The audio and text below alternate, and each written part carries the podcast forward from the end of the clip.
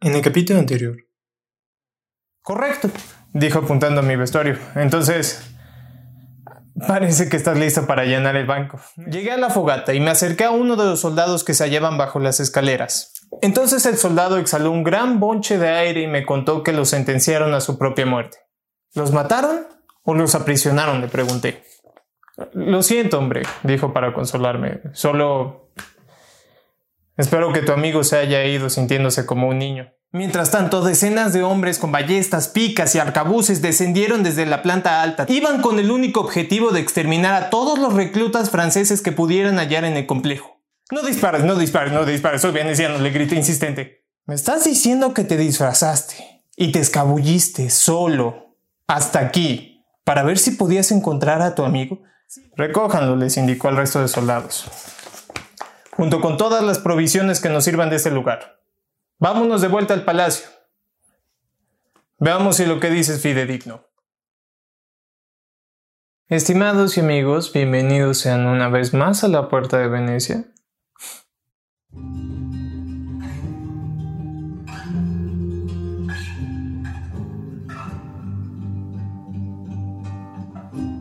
Hoy vamos a leer el octavo capítulo de la Puerta de Venecia. Y para todos aquellos que este sea su primer capítulo, quiero invitarlos a que revisen todos los demás. Créanme, van a encontrar una historia que les va a encantar. Y para todos aquellos que esta es la octava transmisión que ven o que han seguido la historia durante los últimos capítulos, gracias para empezar. Y después, ya vamos a acabar. Eh, estoy emocionado por, por el final. Pero bueno, hoy vamos a leer el octavo capítulo que se llama Como mosca en medio del pastel. Y bueno, tal como lo prometió, Valentina guardaba que saliera del banco unas calles de distancia, pero supongo que se habrá llevado una buena sorpresa al verme saliendo escoltado por soldados venecianos. Más adelante me enteraría de que no los vio entrar, pues escabulleron mejor que yo, pero volviendo a la puerta azul del banco, la cruzamos y a partir de ahí se emprendió una peregrinación con destino al Dogo. ¿Qué me iba a encontrar? Eh, la verdad no lo sabía.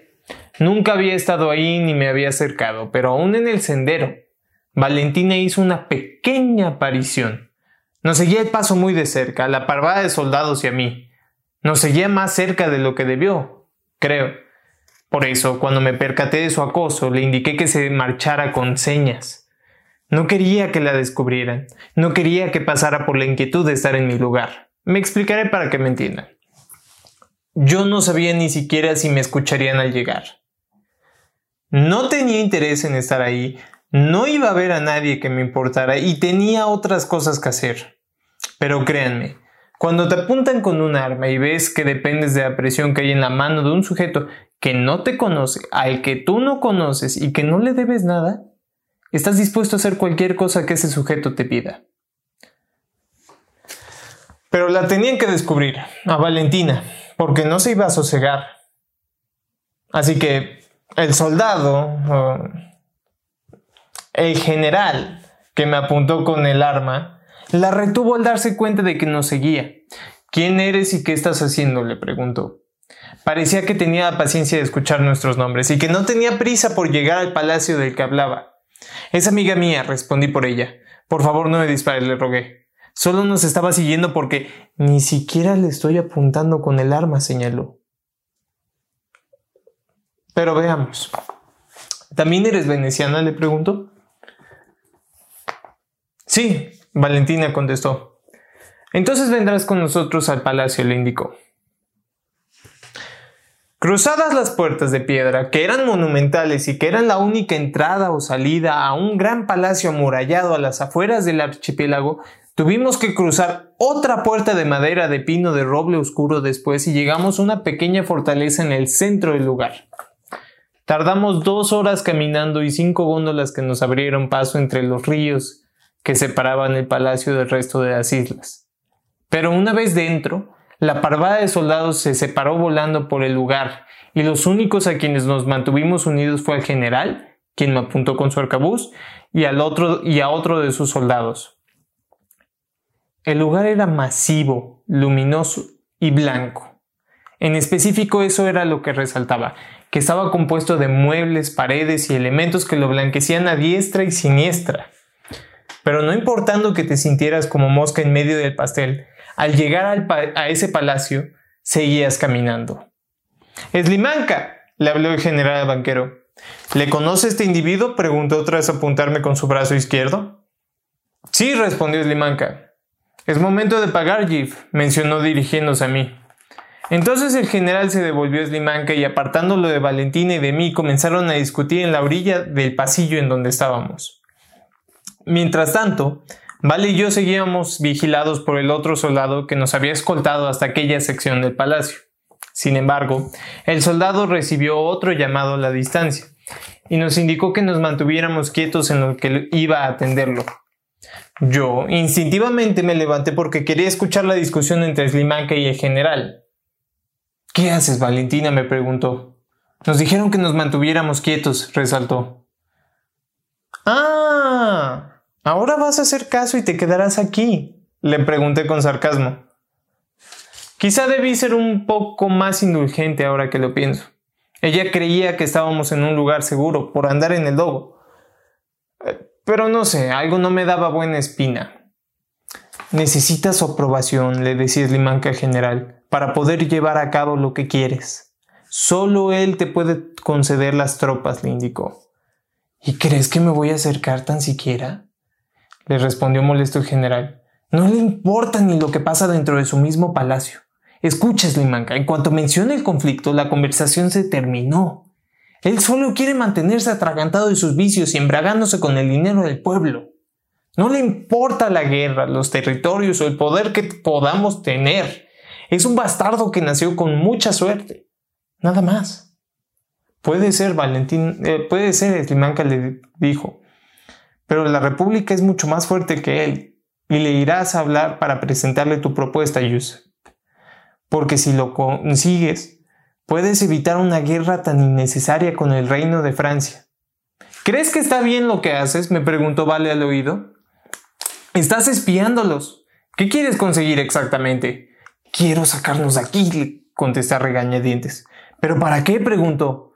¿Qué pasó allí dentro del banco? ¿Y dónde está Esteban? ¿Por qué no has dicho nada al respecto? Cuando Valentina dijo eso último, me separé de la conversación entre Slimanka y el general, y los dejé de espiar para fijarme únicamente en ella. Quería explotar decirle todo lo que vi y concientizarla de que probablemente no saldríamos vivos de ese palacio. Pero al tenerla de frente, con sus brazos tomados de mis manos y con su mirada abscisa, en espera de una respuesta, dejé que terminara de hacer sus preguntas para después contestarle. ¿Por qué no querías que me acercara? ¿Qué no entiendes que esto es lo último que me queda? ¿Por qué no? Soy tu amiga, ¿no? Parecía que había terminado, y mi deseo por explotar se resumió en una palabra. Muerto. Fue lo único que dije. Entonces, de solo sostener sus brazos movedizos, pasé a abrazarla. Y creo que quería llorar, pero que interrumpiría esa triste escena para hacernos un llamado importante. Parece que te librarás de todas tus deudas por primera vez, él anunció. Y la verdad te felicito, Van. Podrás ser un hombre libre al fin. ¿De qué hablas? lo cuestioné. Ya verás, me dijo. Acompáñenme, por favor, nos pidió. El limanca nos llevó a un aula distinta en el recinto. Era más grande y un poco menos iluminada, pero tenía un gran comedor lleno de un festín para 50 personas al menos. Al fondo de la sala, el general se, se hallaba conversando con un sujeto mal posicionado sobre un trono. Sobrado me parece decir, Su Alteza, mencionó el general, que si no hacemos esta movida, los franceses invadirán el ducado de Milán de todos modos.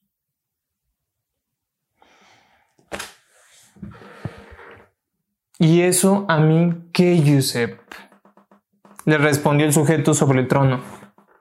No estamos del lado del Papa, se defendió el general. Somos más fuertes y podemos atender esta guerra de nuestro propio lado, con nuestros propios intereses. Ellos nos temen, resaltó. Exacto, respondió el duque. Como tanto nos temen, solo un idiota se atrevería a atacarnos. Debo aclarar, el logo, tal y como su recinto junto a la República, eran regidos por un supremo líder, al que le podemos llamar Du, quien iba delegando su título de generación en generación. Pero después de que arribáramos a la sala me sorprendió ver la actitud de Slimanka, pues nunca lo, vi, pues nunca lo había visto tan retador. Si me lo permite, Alteza, Slimanka elevó su voz. No, no se lo permito, respondió el Du.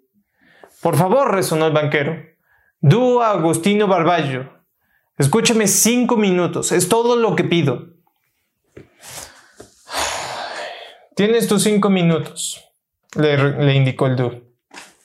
Este hombre, dijo Slimanka, apuntando hacia mí, es un ciudadano veneciano que, disfrazado de soldado francés, se introdujo dentro de su más íntima base que instalaron en nuestro territorio. El hombre tiene labia, logró engañarlos y, si esa no es prueba suficiente, también ha logrado engañar a nuestro pueblo. ¿De qué está hablando? me preguntó Valentín en discreto. No es nada, respondí. Sigamos escuchando, le indiqué. Este hombre, continuó Slimanka, fue despedido tres meses atrás por recortes en el personal de Hacienda. Aunado a sus problemas de apuestas, siguió realizando cobros dentro de su misma comunidad, el río de Palacho, con sus vecinos entregándole dinero y a expensas de su desempleo él es nuestra mejor oportunidad para discutir una resolución diplomática con el pueblo francés y así. Espera, espera, espera, espera. Lo interrumpió Valentina. Repite lo que acabas de decir, gordo de mierda, señorita, le respondió Slimanka. Este no es momento para que alce la voz. Valentina, la llamé para que se calmara. No, exclamó. ¿Qué quieres que haga? Me preguntó. ¿Que me detenga a escuchar este aburrido discurso? No lo haré, indicó. Me mentiste. Le mentiste a don Ezequiel, le mentiste a don Matías y a la señora Amelia, le mentiste a tus amigos, resaltó. ¡Guardias! Slimanka llamó a un par de soldados. Sáquenla, les indicó. No, Valentina se zafó de ellos. Vete al infierno, Van. Entonces apartó de todos y sin necesidad de escoltarla, la, la doncella desalojó la sala. ¿Pero por qué se la llevan? reclamó el duque. Era la más divertida de los cuatro, reprochó. Señor, respondió Slimanka, le haré un pequeño resumen de lo ocurrido en estos meses. Primero, el reino de Francia ha mantenido un gran interés en derrocar el ducado de Milán desde el comienzo de las guerras. Esto para mandar un mensaje de superioridad al clero, en Roma.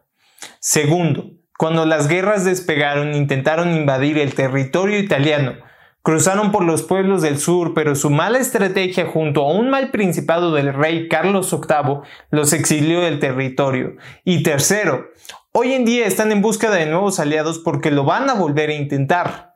Pero ningún pueblo les ayudará mientras que el clero defienda Génova. Si no hacemos algo pronto, y selle mis palabras, señor, el reino de Francia se aliará con los turcos y ese es mi mayor temor.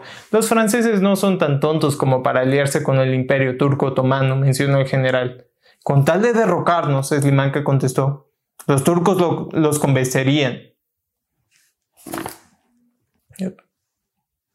Si puedo decir algo, alce mi voz. Slimanka tiene razón, mencioné. El dúo Agostino Barbacho se volteó intrigado a verme. Creo que le interesó lo que dije por el trato que se había armado momentos antes con la doncella en el aula. Eh, dentro de su campamento, en el banco especifiqué. Hablé con uno de los cadetes, quien me confesó que las líneas francesas en nuestro territorio solo habían invadido para detener la producción de armas, no para agredir. Ve, exclamó el general, si lo enviamos al frente de nuestras tropas en una batalla, a la frontera de nuestro territorio, logrará introducirse en el suyo y así podrá llegar hasta Luis XII, rey de Francia. Solo necesitamos que su rey lo trate para discutir una alianza cualitativa, mencionó Slimanka. Y así esquivaremos una guerra que ni siquiera debe cruzar por nuestro territorio. ¿Quieren dejar el futuro de la República en las manos de un apostador? El Du les preguntó. Ambos asintieron con la cabeza y después el general mencionó, estaré pendiente de él en todo momento. No dejaré que haga nada malo. Bien, hagan lo que quieran, concluyó el tú. ¿Qué? preguntó el general. ¿Es en serio? Sí, contestó el tú. Llévense las tropas que necesiten y no me vuelvan a molestar durante el resto del mes. Salidos del aula y con Valentina a la distancia, aún vigilada por los guardias del logo, mencioné. Lo haré, con una condición. No estás en posición de hacer peticiones, el Dimanca contestó. Lo sé, respondí. Pero para que vaya y haga el trabajo, ella debe de ir conmigo, dije apuntando a Vale. Esa es la condición, declaré. De acuerdo, respondió precipitadamente el general Giuseppe. Ella irá con nosotros, concluyó.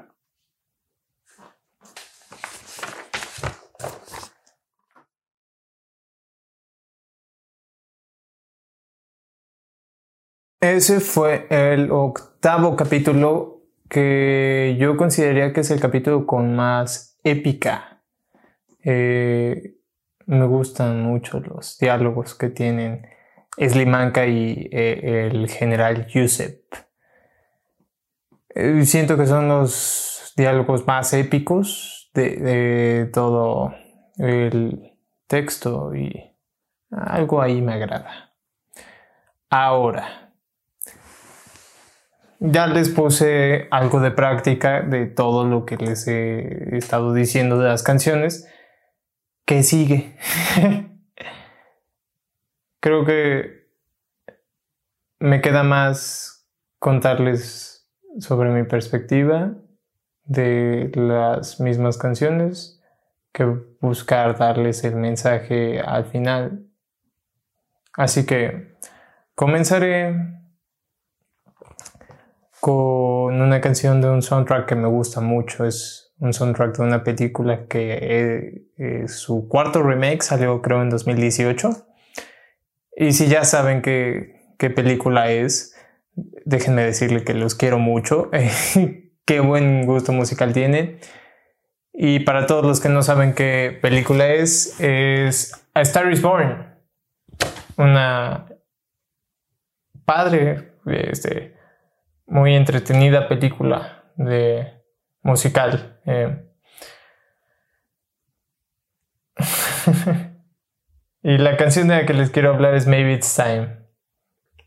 Para esto ah, voy a citar a un amigo que ya hizo un análisis de la película en su propio podcast, se llama Alex Alcaraz, y él dice que la imagen del protagonista en esta película, Star is Born, está basada en el estereotipo del el cowboy estadounidense. Concuerdo con él, no pude haberle puesto mejores palabras para definir al protagonista. Pero bueno, con todo esto dicho, ahora pasándome a la canción, la canción trata de una propuesta que el mismo protagonista le hace a todos, diciéndole que quizás es tiempo de dejar lo viejo atrás, de, dejar morir las cosas y ver lo nuevo. Eh, es una canción que a mí me encanta. En su momento me reveló muchas verdades y la pude utilizar en tantos medios actuales de mi misma vida, de los cuales les quiero platicar uno hoy. Les quiero platicar de cuando yo llegaba a mi casa, después de haber tenido horas de clase, después de haber caminado mucho, debajo del sol durante horas, y tenía uno de los placeres más grandes que he tenido este, desde que me trato de asemejar a ese estereotipo del cowboy estadounidense. Y ese placer, déjenme decirles, es llegar a tu casa Ah, sentarte en tu cama tras haber estado horas en el sol, entrar a la sombra y quitarte las botas.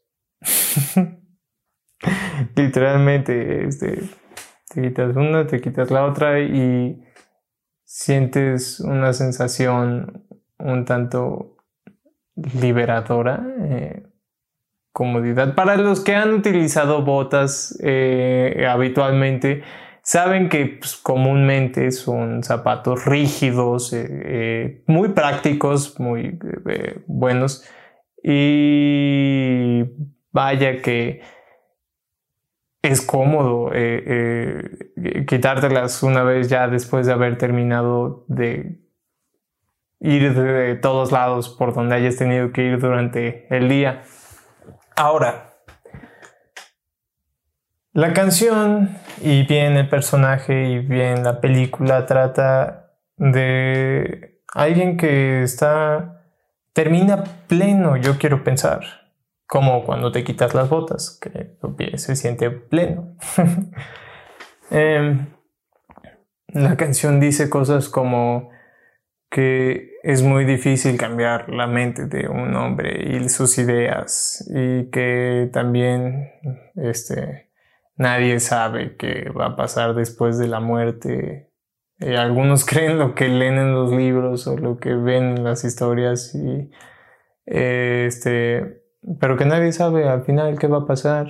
Ah, también dice que ya nadie habla con Dios en estos días y que es padre pensar que a veces solo está volteando abajo a vernos y se ríe en algunos caminos. Que el humano, el hombre este, venerado, el, el, elegido, por decirlo así, eh, ya se ha ido y ya solo quedamos nosotros y pues que ahora solo estamos en el infierno y se voltea eh, eh, el que canta la canción y dice, pues yo vi el infierno eh, en, en Reno, creo que dice. ahora, a lo que voy con todo esto, creo que hay tres adjetivos de ese estereotipo del cowboy estadounidense que a mí me gustan, que, que siento que lo define mucho y que son los tres estereotipos por los cuales a mí me gustaría hacerlo. E, este, que son viejo, sucio y, terminado, acabado. O no me acuerdo bien cuál era el tercero, pero a, a, lo que voy y antes de que me consideren alguien que no se bañe o cualquier otra cosa, es, y uniendo todo lo que he venido diciendo, ese personaje termina eh, su vida eh, viejo, sucio y acabado y pasa a un plano de plenitud.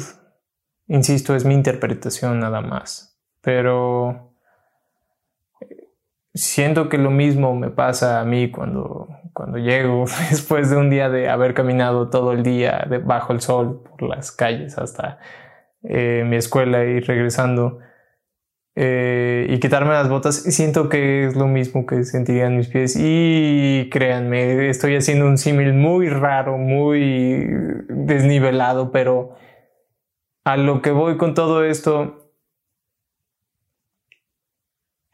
lo que más me gustaría es que cuando consiguiera esos tres adjetivos y pudiese eh, eh, catalogarme en ese estereotipo, tener la capacidad eh, o eh, las ideas tan claras y abiertas para poder eh, abrirme como se abre el personaje en esa canción de Maybe It's Time. Creo que ese es un buen camino que a mí en lo personal me agrada y que me gustaría buscar.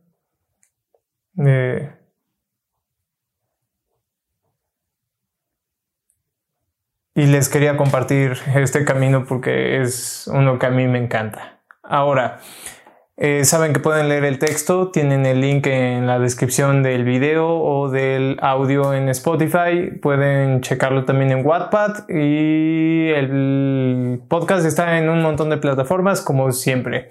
Yo soy Víctor Renal, ha sido un gusto tenerlos aquí y espero que tengan un muy feliz día. Nos veremos la próxima semana. Tengan un buen día.